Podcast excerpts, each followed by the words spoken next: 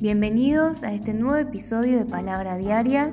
Hoy es jueves 16 de julio de 2020 y nos convoca el Salmo 50. Hoy solamente vamos a estar haciendo la lectura en la versión NTV y luego vamos a reflexionar acerca de la gratitud, del sacrificio que Dios realmente quiere que nosotros le demos a Él. Así que comencemos.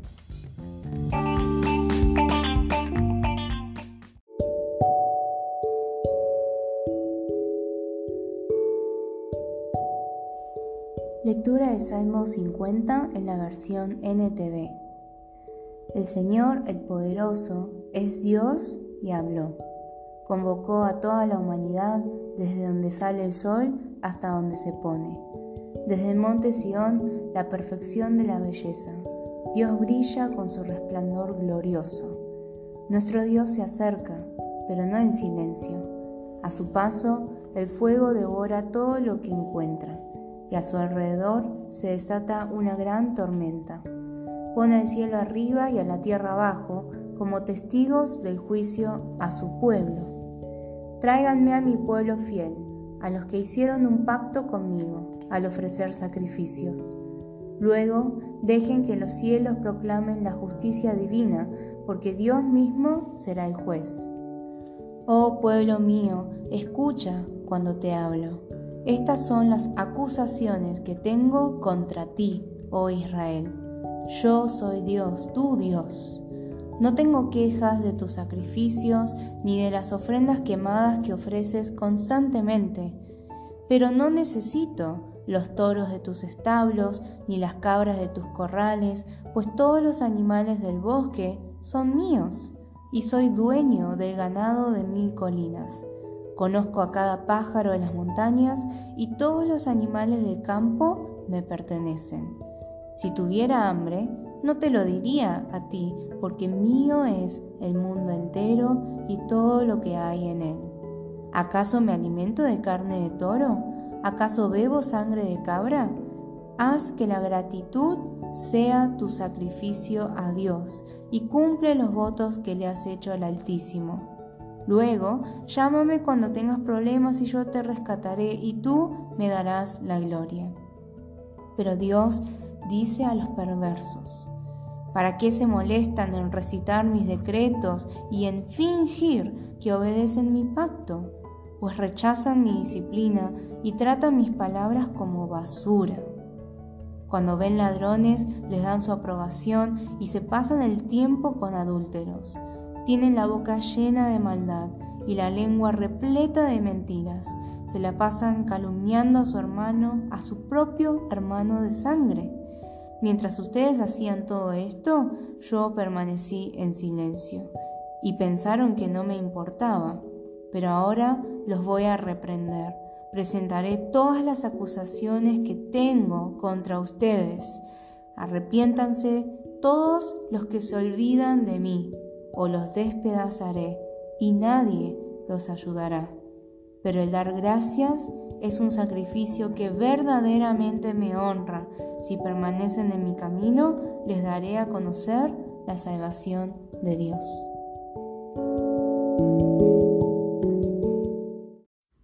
En el Salmo 50 podemos ver que Dios, el Señor poderoso, habló y convocó a toda la humanidad. Una vez más podemos ver que el deseo de Dios es hablarnos y hablarme a mí y hablar a tu vida también en el día de hoy a través de su palabra. Pero vemos que hay nuevamente dos clases de personas, ¿verdad? Primero le habla a su pueblo fiel, a los que hicieron un pacto con él al ofrecer sacrificios, pero dice que de ellos también tiene algo que decirles. Dice, estas son las acusaciones que tengo contra ti, oh Israel. ¿Y qué dice? El versículo 7, Dios dice que esta es la acusación y le dice, yo soy Dios, tú Dios. Dios le está recordando al pueblo realmente que Él es verdaderamente Dios. Y quizás nos parezca algo muy obvio, nos parezca algo muy sencillo, pero reflexionemos en el corazón de Dios. Reflexionemos acerca de cuál habrá sido la situación, qué es lo que Dios veía en el pueblo, como para tener que convocar al pueblo y dar esta acusación y decirle, pero yo soy Dios, yo soy tu Dios. ¿Qué nos da a entender eso acerca de cómo vivía el pueblo? Probablemente no vivía reflejando que era verdaderamente el pueblo de Dios, sino porque Dios repetiría, yo soy Dios, tu Dios. Entonces podríamos pensar en qué es lo que Dios nos está queriendo decir a nosotros hoy. Y nos podríamos preguntar, ¿será que yo vivo en piloto automático? Hago las cosas que tengo que hacer como cristiano porque estoy acostumbrado, porque estoy acostumbrada.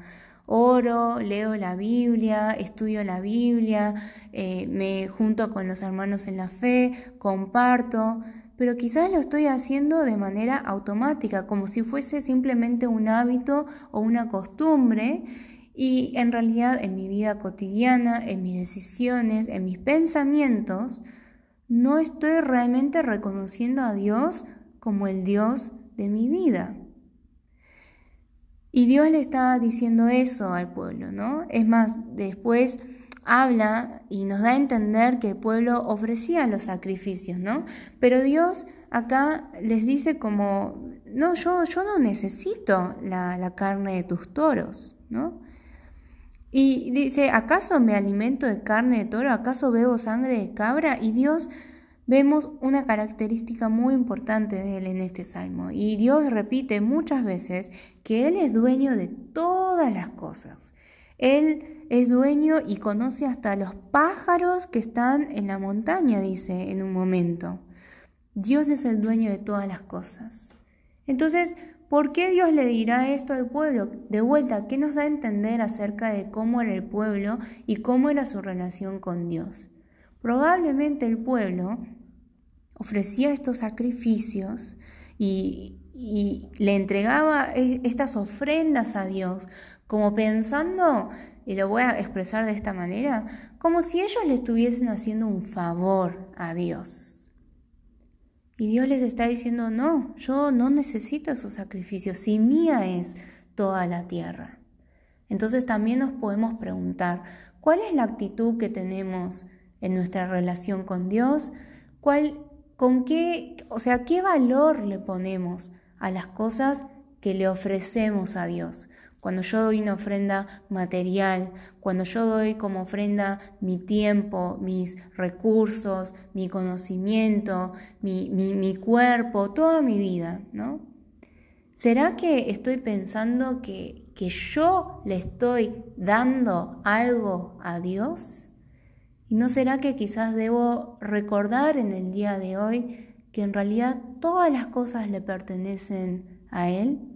¿No será que estoy siendo un poco soberbio ante Dios? Todas estas cosas podemos reflexionar a través de lo que Dios nos enseña en el Salmo 50. Pero vamos a terminar con el tema que, quería compartir el día de hoy y es sobre la gratitud. El versículo 14, lo voy a leer en la versión Reina Valera, dice, sacrifica a Dios alabanza y paga tus votos al Altísimo. La versión NTV dice, haz que la gratitud sea tu sacrificio a Dios y cumpla los votos que le has hecho al Altísimo.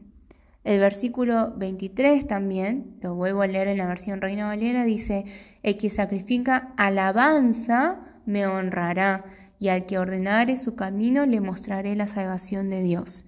Y en NTV dice, pero el dar gracias es un sacrificio que verdaderamente me honra. Si permanecen en mi camino, les daré a conocer la salvación de Dios. ¿Cuál es el sacrificio entonces que Dios realmente quiere de nosotros? Quiere una vida, una confesión de agradecimiento. No como el pueblo de Israel que ofrecía estos sacrificios como con la actitud de que ellos tenían algo que darle a Dios y tampoco como los perversos.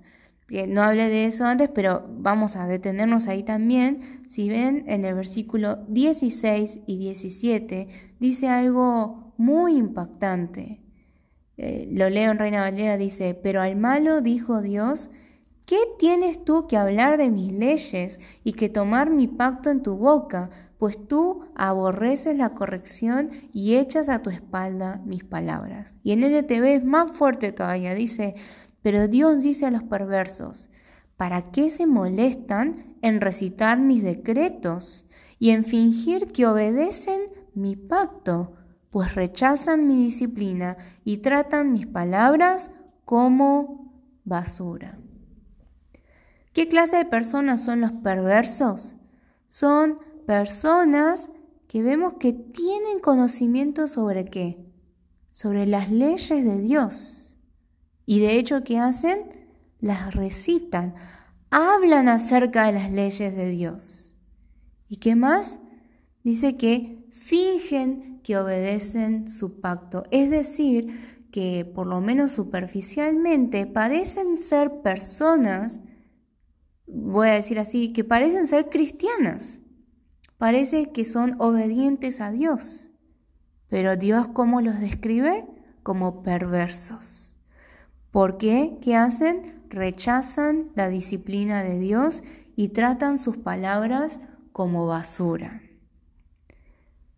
Y pensemos, ¿qué clase de cristianos somos nosotros? Seguramente muchos conocemos acerca de las leyes de Dios, y hablamos acerca de las leyes de Dios y quizás hasta pueda parecer que somos obedientes y buenos cristianos. Pero Dios determina si somos perversos o no, no por aquello de lo cual hablamos, no aquello no por aquello de lo cual sabemos, no de las cosas exteriores, sino que, el versículo 17, Dios mira si nosotros aceptamos su disciplina. Dios mira cómo tratamos su palabra en nuestra intimidad, en nuestra relación uno a uno con Él. Entonces, ¿cómo podemos tener un corazón agradecido, verdaderamente agradecido? ¿Cómo podemos sacrificarle a Dios una alabanza de gratitud que a Él realmente le agrada? Bueno, en primer lugar, tenemos que apreciar su disciplina en nuestras vidas. Y esto es algo muy difícil, ¿no? ¿A quién le gusta que le digan que, estás haciendo algo mal? Y cuando nosotros meditamos la palabra, la, realidad es que, mucho, o sea, ¿cómo, ¿cómo podemos estar quietos ante Dios mismo en su palabra? ¿Cómo podemos no arrepentirnos? ¿Cómo podemos no ver la suciedad de, nuestro pecado cuando estamos delante de la majestad y la santidad de Dios en su palabra. Pero esa disciplina a veces es, difícil de, de aceptar. Y yo muchas veces comparto en los talleres, en los cursos, que aún eh, habiendo meditado hace unos años, y les debe pasar a los que meditan hace más años también, hay días en que, en que no, no puedo aguantar lo que Dios me está reprendiendo, lo que me está corrigiendo, lo que yo sé que me va a decir que tengo que corregir. Y es muy duro, requiere mucha valentía y mucho esfuerzo volver a sentarse, volver a abrir la palabra y decirle, Dios, hoy quiero escucharte. ¿Qué es lo que querés decir a mi vida? Entonces la manera en la cual podemos tener agradecimiento es si primero recibimos la disciplina de Dios, si valoramos sus palabras en nuestras vidas. Y así, no importa en qué situación estemos, vamos a poder darle agradecimiento y no queja en nuestro corazón. Quisiera que también te preguntes, si tuvieras que ponerle un porcentaje a lo que hay en tu corazón, un porcentaje entre queja y agradecimiento, ¿qué número pondrías? O ahora pensemos en las cosas de las cuales hablamos.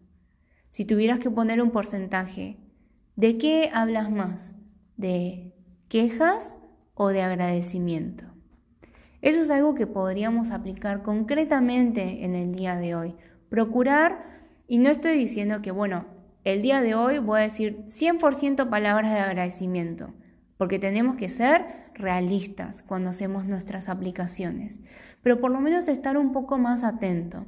O si identifico que dije una palabra de queja o si estoy teniendo un pensamiento de queja, identificarlo y en ese mismo momento pensar en algo por lo cual puedo agradecer, por la misma cosa por la cual me estoy quejando. Y recibir la disciplina del Señor, tratar su palabra como lo más valioso en nuestras vidas. Solo eso va a transformar nuestro corazón insensato, desagradecido, rebelde y soberbio a un corazón que realmente conoce a Dios, un corazón que nos lleva a vivir una vida en la cual permanecemos en su camino para que el Señor nos dé a conocer su salvación.